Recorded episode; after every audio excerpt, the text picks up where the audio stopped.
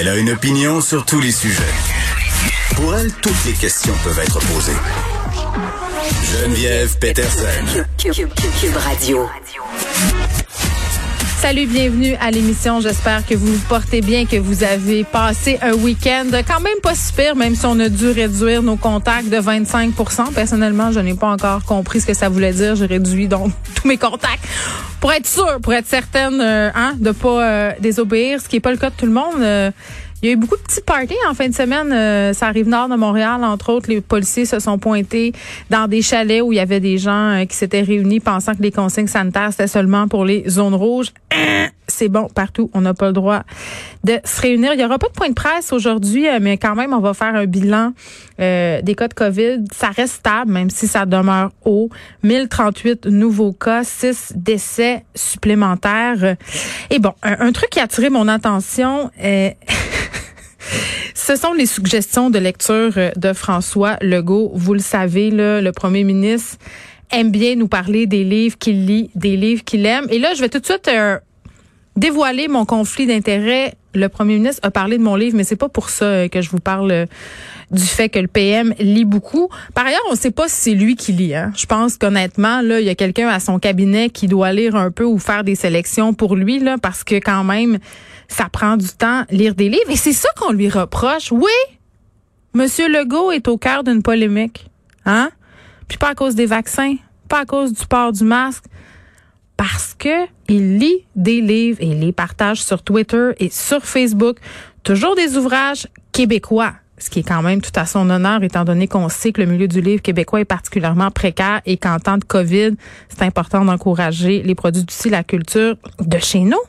Mais euh, bon, récemment, euh, il a partagé une autre de ses lectures qui s'appelle L'Empire invisible de Mathieu Bellil. Ça, euh, c'est un livre qui parle des GAFAM. Donc, c'est quand même assez pertinent là dans le contexte dans lequel on se trouve avec tout ce qui circule sur Google, Facebook. Euh, ce livre-là qui s'attarde justement à ce phénomène que sont les GAFAM, Amazon, Apple, Microsoft. Donc, euh, ces gros conglomérats-là qui ont une influence invisible sur notre société, sur l'information aussi, sur le commerce, sur notre culture, sur les revenus fiscaux de l'État. Donc, vraiment, je pense pas que ça soit totalement une perte de temps que M. Legault lise ce type d'ouvrage-là, mais c'est ce qu'on lui reproche. Hein?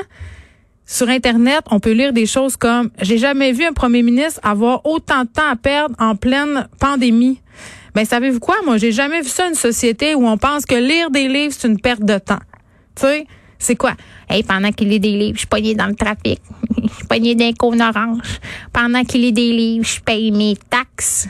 Pendant qu'il lit des livres, je porte mon masque, je obligé de dire adieu à mes libertés. Pendant qu'il lit des livres, le premier ministre, je casse mes bas par couleur. Je veux dire, c'est quoi? Pendant qu'il lit des livres, je fais du pain. Pendant qu'il lit des livres, je fais mes recherches. Sérieusement, là?